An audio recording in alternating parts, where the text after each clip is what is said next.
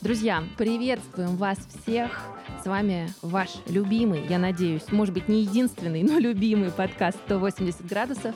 А здесь, в виртуальной студии, я, его ведущая Аня Ковалева, и со мной по зуму мой соведущий Костя Колосков. Да, всем привет, всем привет. Сегодня мы не в одной студии, сегодня мы не на одной кухне, но записываемся, тем не менее, через Zoom. Все так. В предыдущих выпусках мы много говорим о том, как справиться с чувством неопределенности и как найти свой путь в новых обстоятельствах, в новых реалиях, и главное, как не потерять себя. И этот выпуск мы решили посвятить именно этому вопросу, а даже, может быть, э, назвать его чуть иначе, поговорить о том, что такое внутренний стержень, как его обрести и как не потерять даже в такое турбулентное время. Обо всем этом мы поговорим с Ольгой Рыбиной, сертифицированным коучем, соосновательницей Академии профессионального коучинга 5 призм и кандидатом психологических наук. Ольга, здравствуйте. Привет, здравствуйте, Аня, Константин, приветствую вас.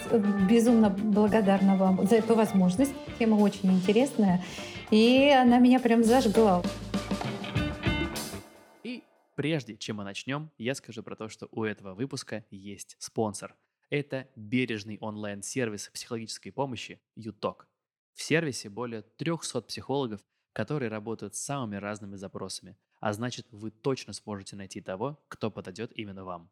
Юток заботится о качестве психотерапии, поэтому все психологи сервиса проходят отбор на профессионализм и этичность. По промокоду подкаст 180 слитно первая сессия будет стоить всего 1990 рублей. Активируйте промокод по ссылке в описании, чтобы закрепить скидку. Подробнее обо всем об этом мы расскажем в середине этого выпуска, так что сейчас переходим к интервью. Ну что, давайте к теме нашего выпуска. Мы ее обозначили внутренний стержень, что это такое, как он влияет на личные и деловые отношения и как его взрастить. Оль, и, наверное, такой первый вопрос, который, мне кажется, хотел задать Костя. Ну ладно, так уж и быть, задам я. Что же такое этот внутренний стержень, о котором сейчас, может быть, даже стало модным говорить? Вот засада, знаешь, в чем? В том, что мы так часто используем этот термин внутренний стержень, а на самом деле в науке этого термина нет. И если мы говорим про внутренний стержень, то это же метафора, чистой воды метафора. И если мы говорим, что это метафора, то у каждого будет свое понимание, что же такое внутренний стержень. Это понимание будет основываться на личном опыте, на то, как я жизнь проживаю, какие люди меня окружают и так далее. Но сегодня я попробую вот усреднить все это, все ж таки опираясь на науку, как через какие научные термины мы можем описать такое понятие, как внутренний стержень. И если говорить на бытовом уровне, то внутренний стержень — это описание такого сильного человека, человека, который справляется с жизненными трудностями, благодаря которому человек может выполнять свои жизненные задачи, благодаря которому человек может, несмотря ни на что, продолжать движение вперед и развиваться. Ну, то есть, по сути, внутренний стержень — это отражение такого, то есть, это духовная сила человека. Это какая-то сила воли его. Сила воли — это одна из составляющих, но на самом деле это больше, это гораздо больше список качеств, которые присущи человеку, имеющий внутренний стержень. Но вот если опять-таки через бытовой, это вот образ такого человека, который справляется с трудностями, идет по жизни, несмотря ни на что. Вы знаете, вот случилась трудность, он посмотрел, идет дальше, развивается, обучается на этих трудностях и так далее. Он, надеюсь, при этом счастлив? А то можно справляться с трудностями, а потом выгореть и все. И вот оно все закончится, и стержень поломается. А вот как раз-таки выгорают те, кто волю подключает. И только на воле вывозит все это. Вот как раз выгорают. Потому что энергия воли у каждого человека конечна. И если мы все время подключаем только волю, мы очень быстро можем выгореть. И это прямо факт. Вот как раз-таки еще раз повторю, что внутренний стержень — это нечто большее, чем просто воля. Это целый список качеств и умений и навыков человека, которые он реализует в своей жизни, благодаря которым он может и достигать своих задач, и решать эти задачи, и оставаться вот в такой вот, такое сейчас тоже модное слово, в гармонии с собой, с этим миром. У меня знаешь, какой вопрос возник? Вот, а внутренний стержень — это константа Я просто начала думать о том, что иногда мне кажется, что у меня есть внутренний стержень. И я вот попадала под определение, которое сейчас звучало в эфире. Но иногда мне кажется, что внутренний стержень, ну просто потерян, забыт, уехал. И вот здесь может ли быть такое, что у человека он то есть, то нет? Хороший вопрос. Я сейчас попробую перечислить то, что я привнесла вот в этот через научную терминологию, а, что для меня является внутренним стержнем. Первое это умение определять свои цели, ценности и осознание своей миссии, ради чего я пришел в этот мир. И вот уже на этом первом пункте мы можем прямо остановиться и сказать, что ну что, цели-то одни и те же, что ли, на всю жизнь? А ценности — это что, единожды принятая ценность, и она на всю жизнь? Ведь нет, правда? Мы знаем такое понятие, как возрастные кризисы. И каждый человек проходит через эти возрастные кризисы. И в каждом возрастном кризисе меняется ценностная направленность человека. То, что было ценно для подростка, перестает быть ценным для семейного человека. И это нормально. И поэтому, Ань, то, что ты говоришь, оно возможно. Но есть еще другие характеристики вот для внутреннего стержня. Это первое, это умение ставить цели, осознание своих ценностей и понимание осознание своей миссии, своего предназначения, ради чего я пришел в этот мир. А пришел, кстати, я не ради удовольствия, а пришел я для того, чтобы этот мир улучшить. Второе, что я выделила для вот человека, который имеет внутренний стержень, это умение осмысливать свой негативный опыт. Я вообще не люблю слова негативный, позитивный, поскольку моя позиция такая. Нет негативного, нет позитивного. Есть просто опыт. А оценку вот уже мы там придаем вот эти нюансы. Вот это негативно, а вот это позитивно. Ну, как бы там ни было, мы используем эти слова негативный, позитивный опыт. Так вот, умение осмысливать негативный опыт — это одна из характеристик человека, имеющего внутренний стержень. Аргументирую, почему. Почему это именно так? Да потому что если мы умеем, и человек умеет осмысливать негативный опыт, то тогда этот негативный опыт является для него бесценным капиталом. Угу. Бесценным капиталом с точки зрения, а как можно по-другому? Я хотела на самом деле раскрыть, может быть, смысл слова смысл слова осмыслить, а, потому что, да, многие наши слушатели задались вопросом, а я вообще осмысляю свой предыдущий опыт и как правильно к этому подступиться? Ох уж эти коучи, да, им бы все про осознанность и про осмысленность, да. А что такое осмыслить свой, свой опыт? Это значит провести анализ, ну если таким более простым языком, провести, проанализировать проанализировать, что произошло с точки зрения не почему это так, не из-за кого это так, не кто виноват в том, что это произошло, а именно проанализировать с точки зрения своей ответственности. И это третья характеристика человека, имеющего внутренний стержень. Нести ответственность.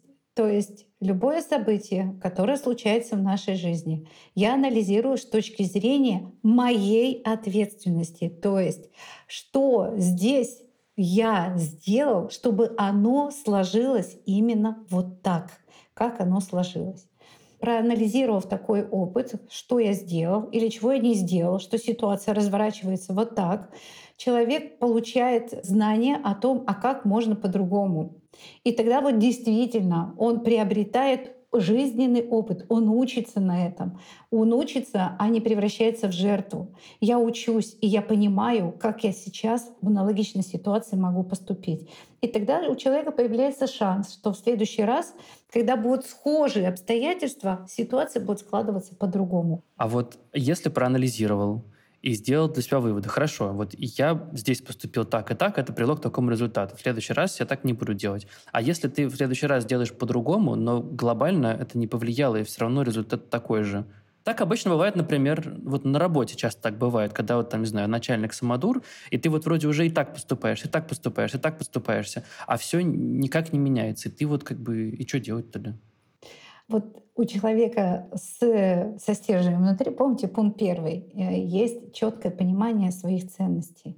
А, то есть если у тебя есть четкое понимание своих ценностей, то, скорее всего, после там 10 раз ты уже просто не будешь с таким человеком работать. Либо после первого раза. Ты осознаешь, что от тебя здесь ничего не зависит, а если здесь от тебя не зависит, но от тебя зависит всегда продолжать работать или уйти. Ведь это понял. же решение от тебя зависит, правда? Человек с внутренним стержень — это человек, который осознает, что для него ценно и ради каких ценностей он будет. И вот смотрите, здесь очень важный момент. Если у него дома семеро голодных детей, и он встречается с начальником самодуром, то что для него становится более ценным? Накормить семеро голодных детей, правда? История с его начальником самодуром, какой она для него становится? Ну, не такой ну чуть важный, менее да. важный. Конечно, конечно. Потому что он четко понимает, и он перестает реагировать на начальника самодура, потому что он четко понимает, ради чего он здесь. Он понимает ценность пребывания его здесь, на этом месте. Как человеку подступиться к своим ценностям? Может быть, есть ряд вопросов, которые себе надо задать. Может быть, есть ряд упражнений, которые можно проделать и как-то лучше себя узнать. Знаешь, когда-то давно, когда мы проводили тренинги очно, мы же сейчас на онлайн-формат перешли, у нас было такое упражнение. Представьте себе идеальный день вашей жизни. Вот прямо идеальный. День, который вас радует. Вот вы знаете, вот, на, вот уже на этом предложении многие спотыкаются. Идеальный это как? То есть в голове даже не могут допустить, что может быть некий идеальный день, в котором есть все, что я хочу, в котором есть все, что меня радует. И вот здесь как раз-таки получается такая интересная штука. Если я даже в голове не могу описать идеальный день для себя, вот представить даже, даже мысли не допускать, не разрешаю себе, то это как я, насколько я понимаю себя. Но это пункт первый, да. Второе. Опиши этот день, идеальный день, что есть в этом дне. Чаще всего там будет что-то, что я делаю для себя, что-то, что я делаю для других, и что-то, что я делаю для комфорта, для вот, вот этого баланса. Разные варианты могут быть. И вот через описание такого идеального дня мы можем приблизиться к тому, а что же на самом деле для меня ценно. Вы знаете, э, вообще ценности и потребности, они идут очень близко, очень-очень-очень рядом. Я бы здесь еще добавила вот это к этому упражнению, я бы добавила то, что что такое в твоей жизни должно быть, без которого жизнь не жизнь. На самом деле мы можем понаблюдать за собой, но это опять-таки очень э, такая трудоемкая работа, но она того стоит, понаблюдать за нашими действиями, за нашим поведением. Кстати, наши российские советские ученые, они давно говорили о деятельностном подходе. То есть понаблюдай за деятельностью человека, что он делает, ибо то, что он делает, говорит о том, что ему ценно и важно именно его поведение показывает, что, например, Понятное дело, что будут какие-то бытовые вещи, но ведь кто-то в быту, например, раскладывая посуду, будет ставить ее по аккуратненьким полочкам, по размерам, да, а кто-то просто поставит. И наблюдая за тем, как я делаю, я могу, например, понять, о, для меня красота имеет большую ценность. Оказывается, мне важно, чтобы было не только удобно, но и красиво. Ну и порядок, чтобы был. Да, чтобы или порядок, чтобы был. Или мне важно все время развиваться и поддерживать других в развитии. Или я делаю все, чтобы понаблюдать за своим поведением. Чего в вашей жизни больше? Что вы делаете больше? И что стоит за этим? Какая потребность скрывается? И очень часто за этой потребностью стоит некая ценность. А давайте для слушателей вот зафиксируем четкое разделение между что все-таки что такое ценность и потребность. Вот в чем их ключевая разница? Существует разное определение потребности. Это некий дефицит. Дефицит чего-то. И тогда у меня возникает потребность. Ну, например, ты выходишь на улицу из дома, и вдруг понимаешь, что на улице не так тепло, как тебе казалось. В чем у тебя дефицит? В теплых вещах. Когда потребность в чем тогда будет? Защитить себя, сохранить свое здоровье здесь вот опять-таки и тогда ценным для тебя будет, ну не знаю, для девочек теплая кофточка, для мальчиков теплый джемпер, толстовка и так далее. А вот что такое ценности? Ценности — это материализованные потребности. То есть то, что помогает мне удовлетворить потребность. Ну, например, для меня становится ценностью отношения. И тогда может быть моя потребность в чем? Потребность построить семью, предположим. И тогда ценными становятся эти отношения. Прозвучала музыка, а значит самое время рассказать про партнера этого выпуска. Это бережный онлайн-сервис психологической помощи ЮТОК. Наши давние партнеры и друзья. В этом сезоне 180 градусов мы не раз поднимали вопросы, связанные с нестабильной обстановкой вокруг. Как справиться с тревогой? Как вести себя, когда страшно? Как выстраивать взаимоотношения с собой и миром в новых реалиях. И каждый раз мы приходили к тому, что индивидуальная психотерапия может помочь найти ответы на эти и многие другие вопросы. Меня в свое время очень поддержали сессии с психологом. Но я прекрасно понимаю, что многие, может быть, и хотели бы попробовать, но просто не знают, с чего начать и, главное, как найти своего специалиста. С этим может помочь бережный онлайн-сервис психологической помощи ЮТОК. В описании мы оставим ссылку на сайт, там можно будет заполнить короткую анкету, и уже специалисты сервиса сами подберут психолога под ваш запрос. Кстати, 19 из 20 человек, которые приходят в ЮТОК, находят как раз своего психолога с первого раза. У нас есть еще промокод подкаст 180, пишется слитно, по которому первая сессия будет стоить всего 1990 рублей. Подробности и сам промокод мы оставим в описании к этому выпуску. Если вы пока сомневаетесь, стоит ли идти к психотерапевту, то можете послушать наш подкаст «Спасибо, я в порядке», который наша с Аней студия «Шторм» делает вместе с сервисом «Юток». Мы как раз запустили пятый сезон, из которого вы узнаете, как психотерапия может поддержать в самые тревожные и сложные жизненные периоды. В новом сезоне ведущая Анна Горозия говорит с экспертами о том, как пережить травмы или кризисные периоды бережно. Ссылка на подкаст мы, конечно же, тоже поделимся в описании к выпуску. А сейчас возвращаемся к разговору. Я бы сейчас, знаете, какую тему вам хотела предложить? Что такое человек-организм и что такое человек-личность? Ибо вот мы сейчас говорим с вами про ценности, про потребности. А сейчас на самом деле в обществе очень мощно развивается и культивируется развитие людей в направлении человек-организм. Так вот, человек, имеющий свой стержень, он в первую очередь является личностью. Это человек, который опять-таки самостоятельно выбирает свой путь, свои цели и ценности. Самостоятельно.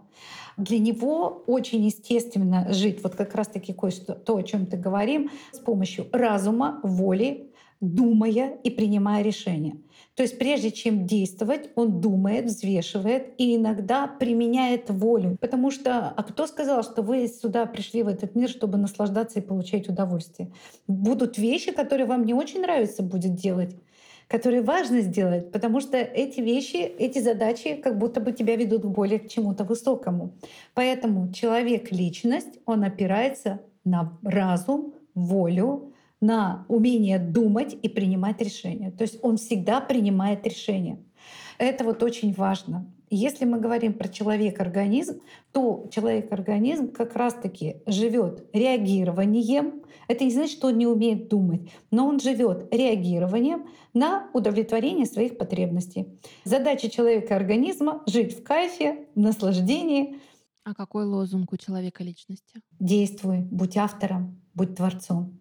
А ну, организм же тоже, у человека организм тоже действуй. Просто действуй, исходя из личных интересов. Человек-организм действует а, ради удовлетворения сиюминутных потребностей. То есть, например, хочу конфетку, ем конфетку. И съем, ем конфетку. Хочу обижаться, обижаюсь. Хочу злиться, злюсь. А принимайте меня такой, какой я есть. Можно я задам крамольный вопрос? Нужно.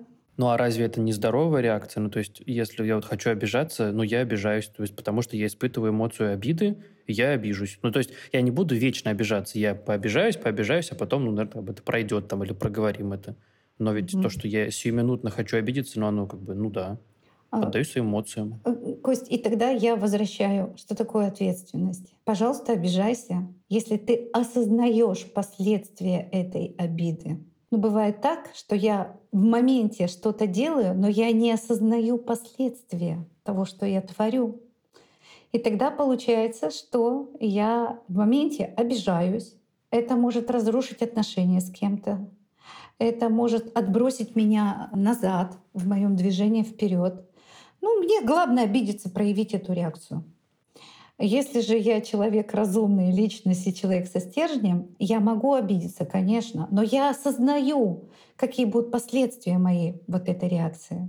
Да, мне кажется, вопрос, который может у наших слушателей возникнуть, а чем человек-личность лучше, чем человек-организм? То есть в чем а, профит долгосрочный для человечества или для конкретного индивидуума? В первую очередь, это человек-личность. Он сам определяет сам принимает решения, сам за них несет ответственность.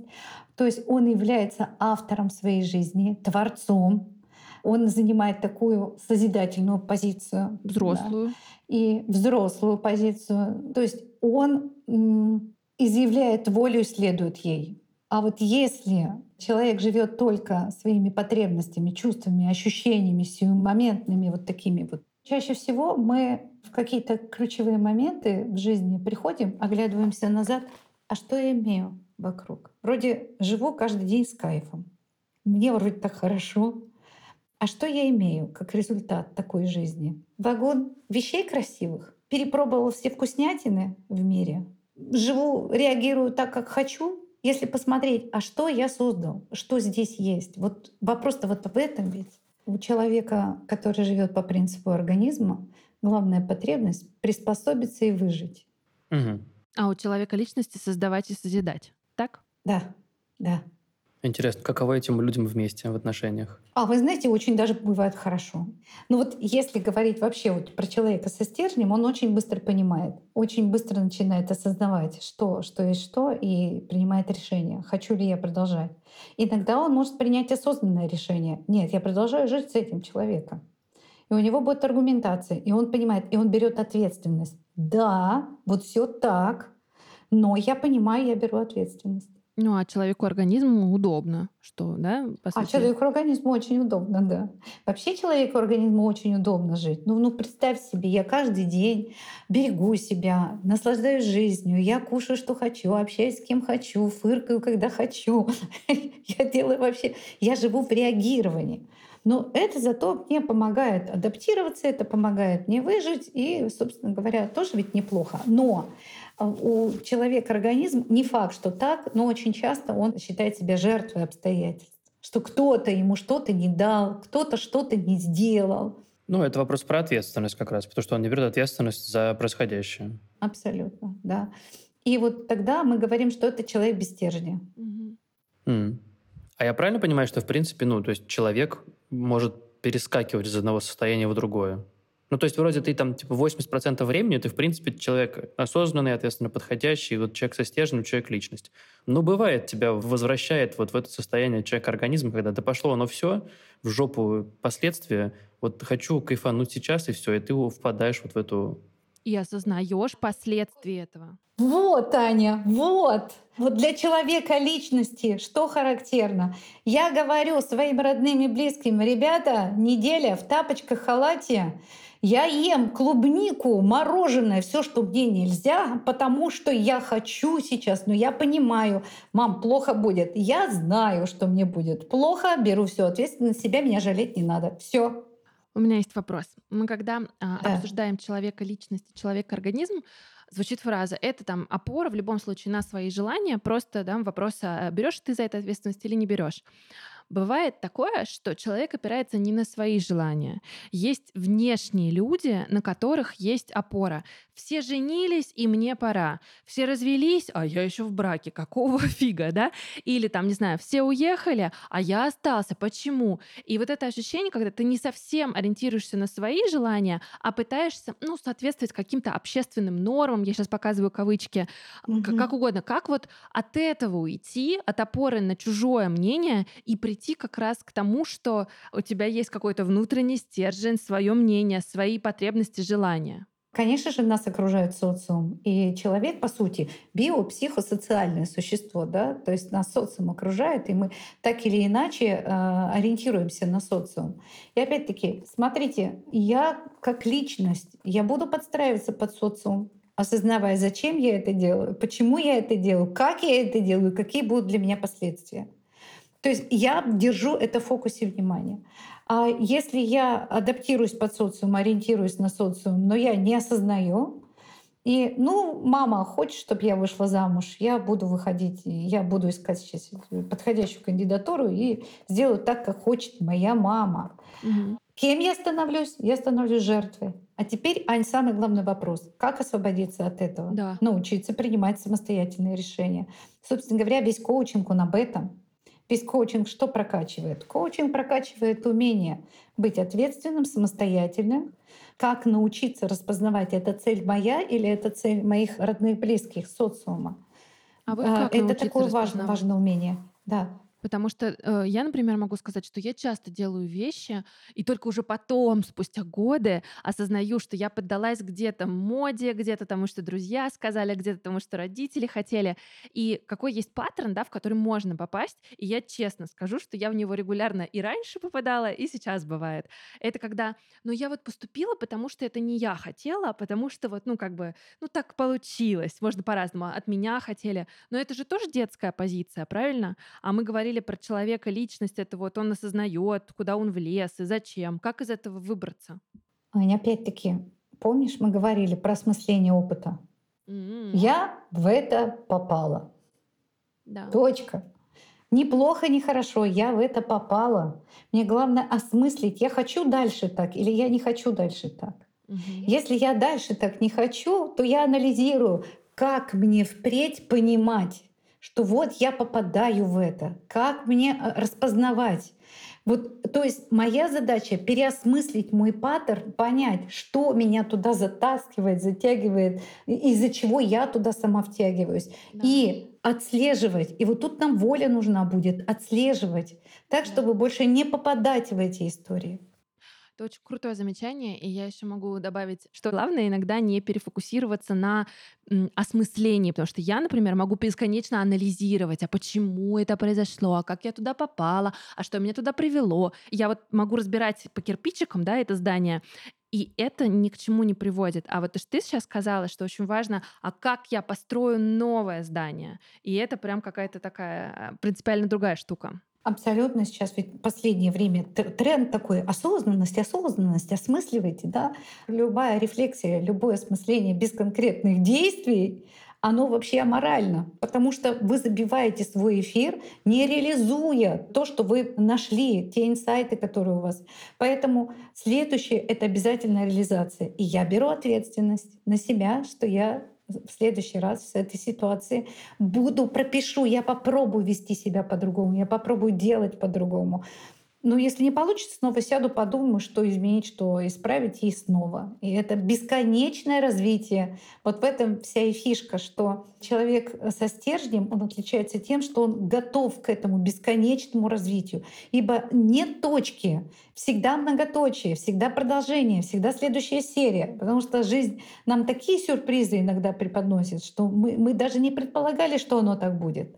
И мы опять-таки участвуем в этом, участвуем так, как можем, анализируем, рефлексируем, думаем, что мы можем делать по-другому, делаем, пробуем. Не факт, что получится с первого раза, но главное, чтобы мы развивались, главное, чтобы мы действовали, главное, чтобы мы шли вперед. А что, если человек, который условно вот в категории человек-организм, но он это все делает осознанно, потому что это удобно, ну, то есть ну, ну вот круто. эти все обиды, вот эти все действия, они делаются на самом деле осознанно, потому что этот человек знает, что эти действия приведут к получению как раз желаемого. И таких людей, Костя, мы называем великие манипуляторы. И вы знаете, человек со стержнем, он же может быть это же не значит, что это белый пушистый человек, да, который только мир, добро несет в этот мир.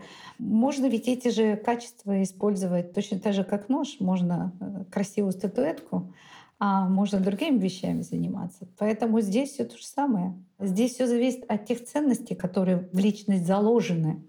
И здесь вот как раз-таки тот вопрос, а откуда берется этот стержень? Конечно, система воспитания. Как мы относимся к детям? Не беги, упадешь, не надо, сломаешь, не делай. То есть мы работаем на опережение, мы не даем возможность ребенку получить опыт и сделать вывод и делать вывод. Например, сломал мебель, сломал свой стол, не спешите. Бывает так, что поругали, пожурили и новую купили. Не спешите, а вот пусть теперь живет так, вот с таким столом. Для чего это нужно? Для того, чтобы ребенок сам пришел к выводу, что с таким столом неудобно, и сделал вывод, что ломать стол — это вообще неудобство для меня потом. И таким образом человек делает выводы, и таким образом он становится разумным, и он понимает о степени ответственности своих действий. Как внутренний стержень может проявляться в личных отношениях? Точно так же, как все, о чем мы говорили. В личных отношениях это человек, который осознает, всю степень ответственности, он понимает, зачем эти отношения, осознает, какие отношения он хочет, он видит степень своей ответственности, свой вклад в эти отношения. Другими словами, что человек, который имеет стержень, он понимает, как строить отношения с его стороны, что от него зависит. Он может принять там милые слабости своего партнера, а не переделывать его, потому что это же он выбрал. Это же я сделал выбор. Это я выбрал этого человека. И это тогда моя ответственность. Ну, по всей видимости, я либо поспешил, либо чего-то не увидел, либо сделал поспешные выводы. И теперь обвинять человека, что он не такой, каким он мне показался, ну, это по меньшей мере глупо. Но ведь мне просто только же кажется важным это подсветить. Ценности меняются на протяжении жизни. И плюс ты в разные моменты жизни можешь ощущать, что тебе разное нужно.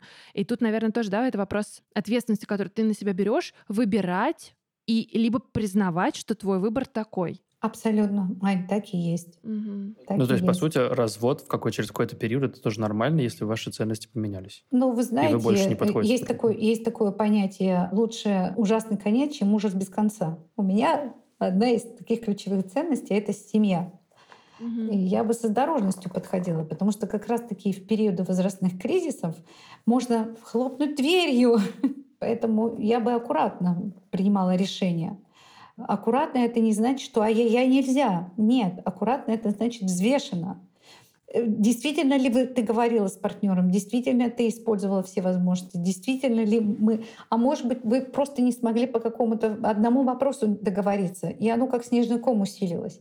Поэтому здесь тоже я бы, вот знаете, не рубила бы сгоряча. Ну, конечно, это же вопрос тоже, опять же, если человек со стержнем, как мы говорим, то ты если все проанализируешь, ты это все поймешь, ты, и дальше ты уже будешь потихоньку понимать ответственность как бы и Да. понимать последствия. Абсолютно, да. Разводятся, по моим наблюдениям, чаще те, кто живут по принципу организма. Один может стать инициатором, что я хочу, чтобы мне было хорошо.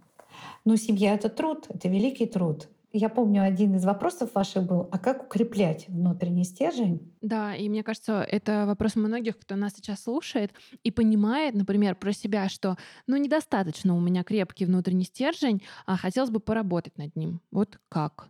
Первое — это развитие самостоятельности, самостоятельные принятые решения. Что это значит? Это значит, твое решение может быть ошибочным. Признать это как факт. Никто не застрахован от ошибок. И никто не сможет сказать, что получится у тебя или не получится. Но когда ты принимаешь самостоятельное решение, ты берешь опять-таки ответственность за все, как будет дальше развиваться на себя. И тогда у тебя появится возможность проанализировать, сделать вывод и развиваться.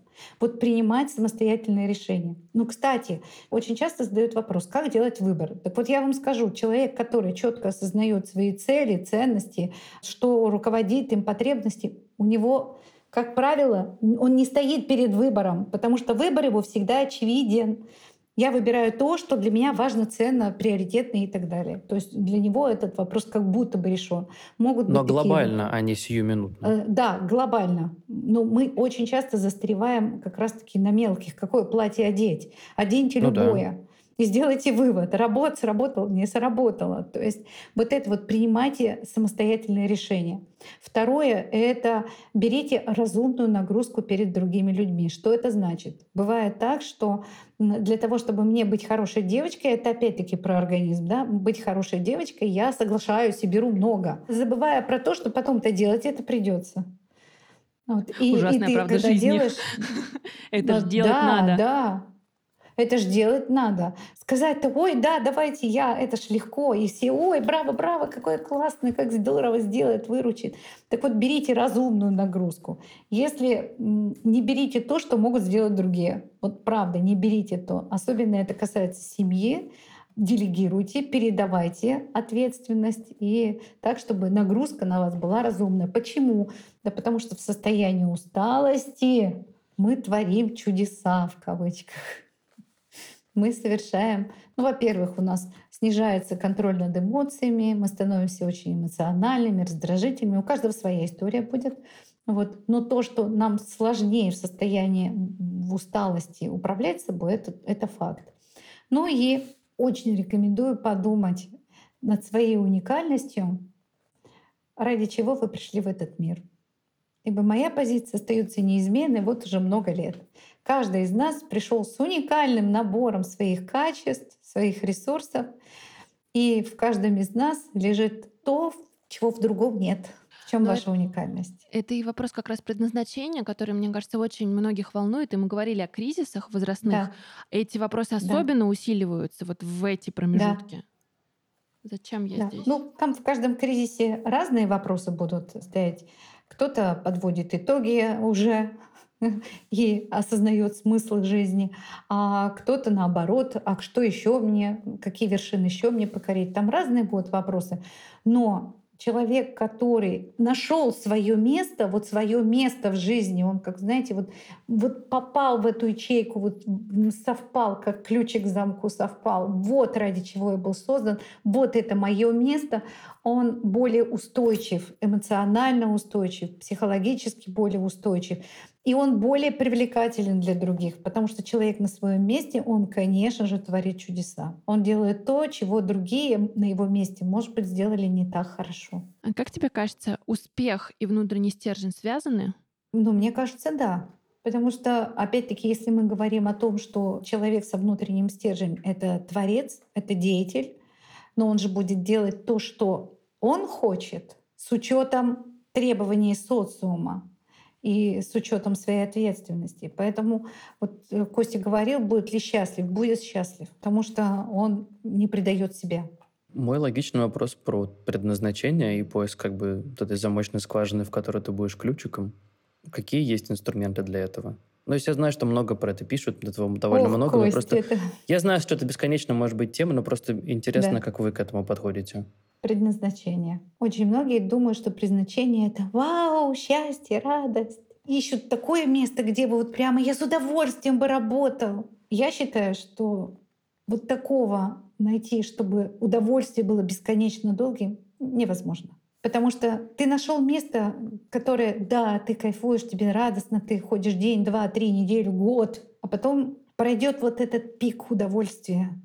Так вот, для меня предназначение — это не то дело, которое доставляет тебе удовольствие прямо, а это то дело, которое ты не можешь не делать. Я не могу. Я не могу не изучать психологию, не делиться знаниями. Я просто не могу этого делать. Я давно бы уже могла быть на пенсии. Я давно могла бы вышивать крестиком. Но я понимаю, что я не могу не делать то, что я делаю. И вот если ты нашел такое дело, что я не могу не делать то, что вот я делаю, вот это твое место, это твое предназначение. Отвечая на этот вопрос, я всегда, не знаю, думаю про то, что я единственное, что, наверное, не могу не делать, это просто не ходить вокруг и думать о том, что же мне делать. Вот это вот я могу бесконечно делать, а все угу. остальное не знаю. Угу. Это же не может быть моим предназначением. А тут еще одна составляющая, Кость, есть. То, что ты делаешь, улучшает этот мир. А, ну то есть просто от того, что я хожу, рефлексирую, я не улучшаю этот мир. Абсолютно. А вот если ты свои выводы будешь делиться ими, то для кого-то они будут очень полезными. И тем самым ты помогаешь другим людям.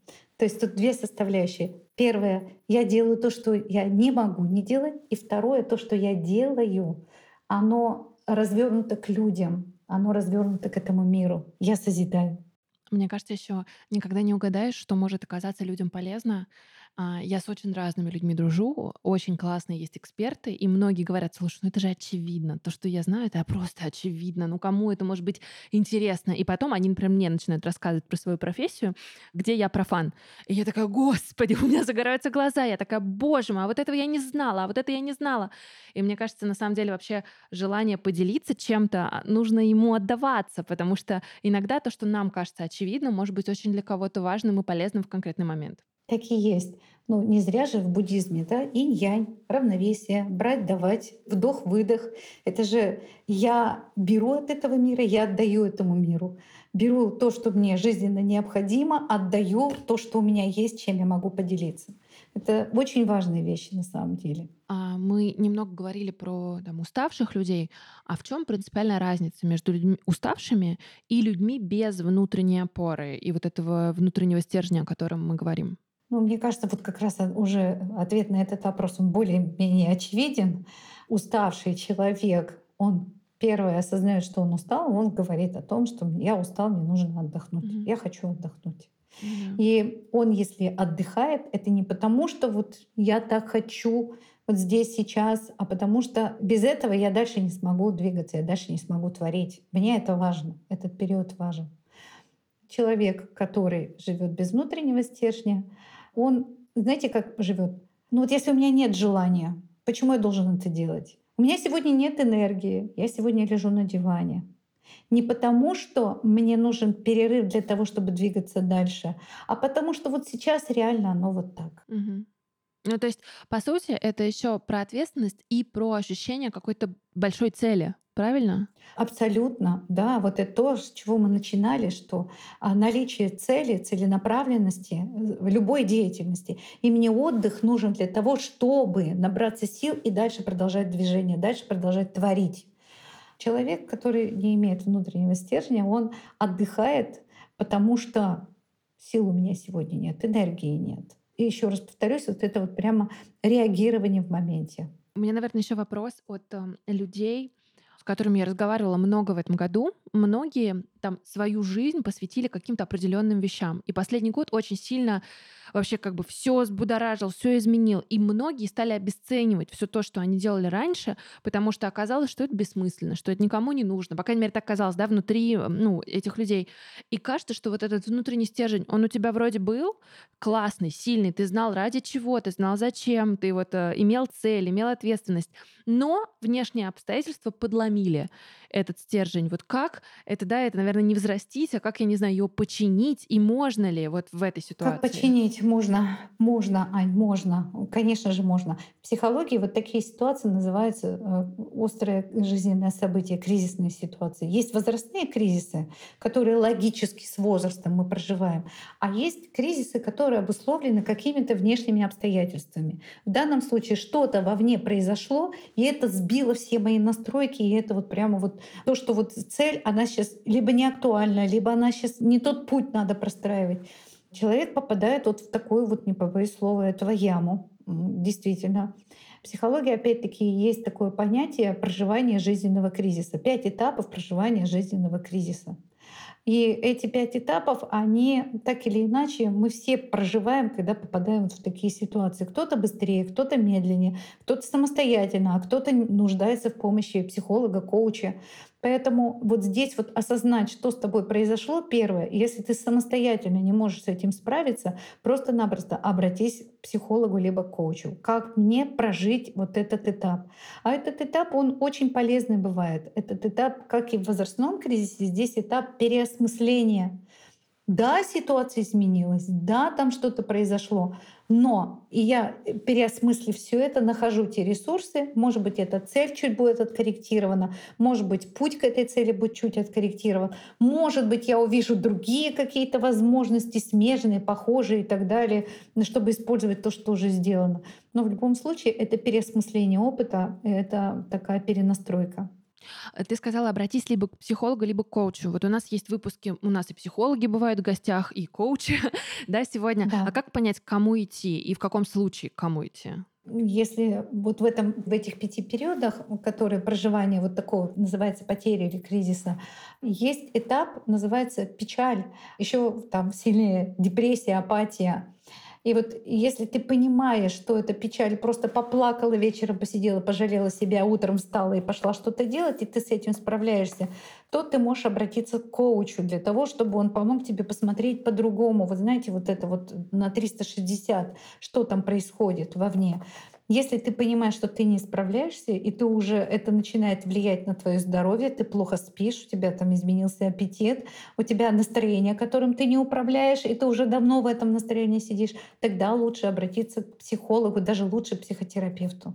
У меня был вопрос, он, наверное, связан с тем, что мы сейчас обсудили. А вот что если бывает такое состояние, когда, в принципе, ничего не интересно? Ну вот все, ты впал в такое состояние, когда, ну, то есть глобально тебе интересно, ты можешь спокойно спать, ты спокойно ешь, то есть как бы все, в принципе, в твоей жизни хорошо с точки зрения там физиологии и биологических процессов, но вот ничего тебя не зажигает, ничего не интересно. Все как бы там, ну, читаешь интернет, там, ну, хрен с ним, супер, там, окей. Книжку открыл, закрыл. То есть как бы ничего, в принципе, ну, реально ничего не зажигает. Уже глаза вот потухли, такой просто, просто существуешь. Угу. Да, такое бывает. Я такой период называю время без времени.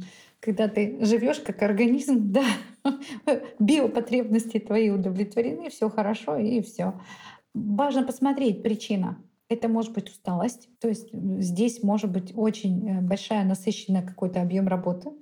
Я за собой знаю такую штуку. Если у меня, например, была очень насыщенная неделя, без выходных, там от звонка до звонка, с 6 утра до 10 часов вечера, то я к выходным приползу вот в таком состоянии. Вот в таком состоянии приползу. Ничего не хочу. И это состояние будет длиться у меня дня три. Ничего вообще не хочу. Не трогайте, ничего не показывайте, не хочу. Общаться не хочу. Но это нормально, мне кажется. Организму нужно восстановление. И это здесь опять-таки разумная нагрузка, разумная нагрузка, как профилактика. Но если ты попал в это состояние, ты понимаешь, что это следствие вот такой мощной нагрузки твоей физической, эмоциональной нагрузки, то тогда просто дай себе этот отдых. Вот просто реально. Халат, тапочки, бедро мороженого, если это тебя согреет. Если это состояние вызвано каким-то эм, кризисным событием, ну вот, вот знаете, ну вот бывает такое, какое-то стрессовое событие, и там, знаете, какой бывает механизм? Что такое стресс? Это активация всех ресурсов. То есть это как событие, которое тебя взбудоражило, и в этот момент идет активация всех твоих внутренних ресурсов. И организм работает на пике своих возможностей. Ты разрешил ситуацию, ты разрешил стресс, и тогда идет спад. Раз, мощный спад. И вот здесь вот как раз-таки мы можем попасть опять-таки в эту, в эту яму. И это может быть связано с каким-то событием. Не просто работы было много, а с каким-то событием, которое ресурсы организма ушли на то, чтобы справиться, хотя бы эмоционально справиться с этим событием. Ну, я не знаю, на работе сократили, уволили. Пришел на двери, а предприятие закрыто, всем до свидания. Ведь с этим тоже справиться надо. Можно прийти домой на браваде на это не больно хотелось, а организму надо будет справиться с этим. С, с, своей. И потом после этого вот пика будет спад, и будет вот такое состояние, как ты описывал. Может быть, это возрастной кризис, и ты попал прямо в период возрастного кризиса. Много просто говорим про возрастные кризисы. Может, мы их определим, хотя бы скажем, какие бывают и какие вопросы себе люди чаще всего задают? Все мы наблюдаем кризисы в детстве. Кризис четырехлеток, например, да? Это где я, есть я, до этого ребенок не мог себя отделить. Он считал, что я и это и есть весь мир. Я — это мир, мир — это я. И вдруг в 4 года, к 4 годам приходит осознание, что оказывается я отдельное, я отдельная. И здесь вот прямо определение своих физических, эмоциональных границ, когда ребенок настаивать начинает. Мы знаем очень яркий подростковый кризис, очень яркий подростковый кризис. Это кризис на слуху. И в этом кризисе э, ребенок наоборот я референтная группа подростков. Я как они. У нас противопоставление себя этому миру. Еще какой кризис? Кризис, ну, предположим, середины жизни. Он и у мужчин, и у женщин — это подведение итогов. А что я уже создал к этому периоду? Что у меня уже есть? А насколько я реализовал свой потенциал. У меня есть семья, у меня есть бизнес, у меня есть что у меня есть, что я успел к этому времени вот, э, накопить. Это кризис середины жизни.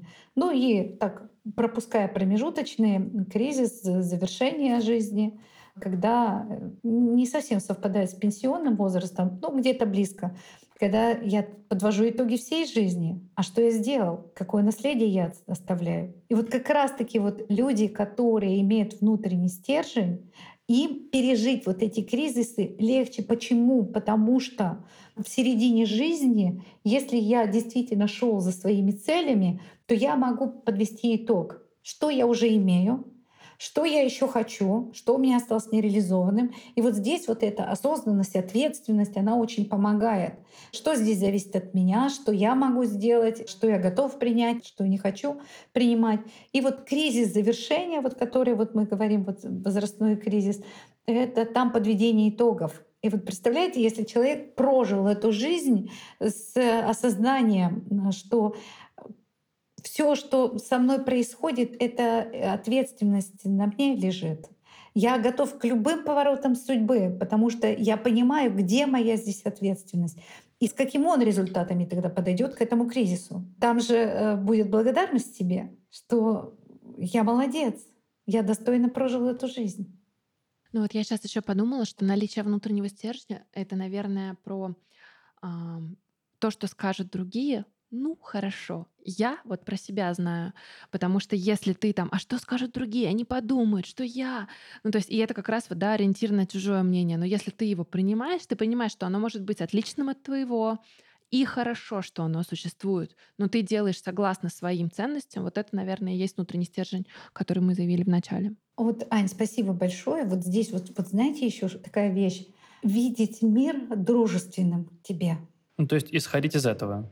Да, это бывает очень сложно уложить в голове, очень сложно уложить в голове, потому что, опять-таки, мы не можем повлиять на то, как другие люди будут себя вести. А, мне в свое время очень понравилась вот эта, не знаю, как система, в которой есть ты и есть мир.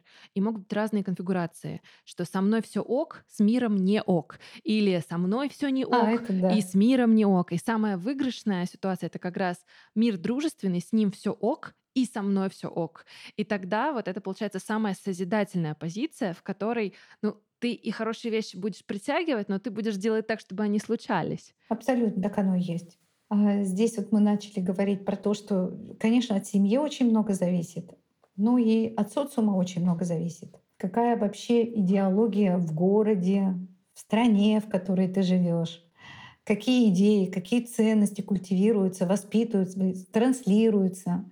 Вот это тоже большое значение имеет, что на уровнях выше, потому что каждый человек, семья, являясь ячейкой общества, каждая семья влияет на это общество, на всю систему, но и общество влияет на каждую семью. И это взаимо такой обратный процесс, взаимный процесс.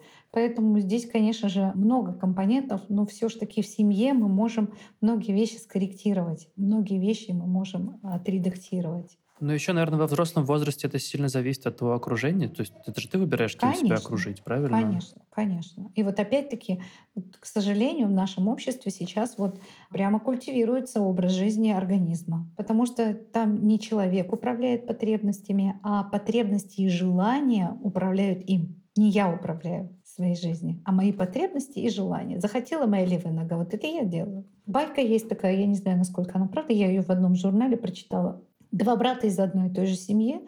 Семья не очень благополучная. У одного жизнь не сложилась. Он стал таким же неблагополучным, как его родители. А у другого брата жизнь сложилась, и он таких хороших результатов добился. И вот брали интервью у того и у другого брата. Каждому из них задали один и тот же вопрос. Как получилось, что твоя жизнь сложилась вот так? И оба ответили одинаково. Ну ты же знаешь, из какой семьи. Но это как раз про то, что, ну, как тяжелые события, они кого-то делают такими, что, не дай бог, эти тяжелые события произойдут с кем-то еще, да, и я знаю, как это да, больно, да. а кто-то хочет причинить да. боль такую, как причинили ему. Либо как отговорку. А как я могу по-другому? И некоторые, как с красным знаменем, идут через всю свою жизнь. Вы же знаете, с какой семье? У меня детство тяжелое было, времена были тяжелые и так далее. Вместо того, чтобы Но это посмотреть... как раз про позицию жертвы. Абсолютно, да. Вместо того, чтобы посмотреть на эту ситуацию по-другому, посмотреть как на ценный опыт, который тебя многому научил, и тогда чему он тебя научил, и использовать это во благо, и стать творцом своей жизни, своей. Ведь ее-то точно ты можешь строить. Прям это как э, напутствие и пища для размышления для наших слушателей. Оль, мы в конце каждого из наших выпусков спрашиваем наших гостей, совета для наших слушателей, которые мечтают изменить свою жизнь. Кто-то на 180 градусов, кто-то даже на 1 градус, но по разным причинам они не могут решиться.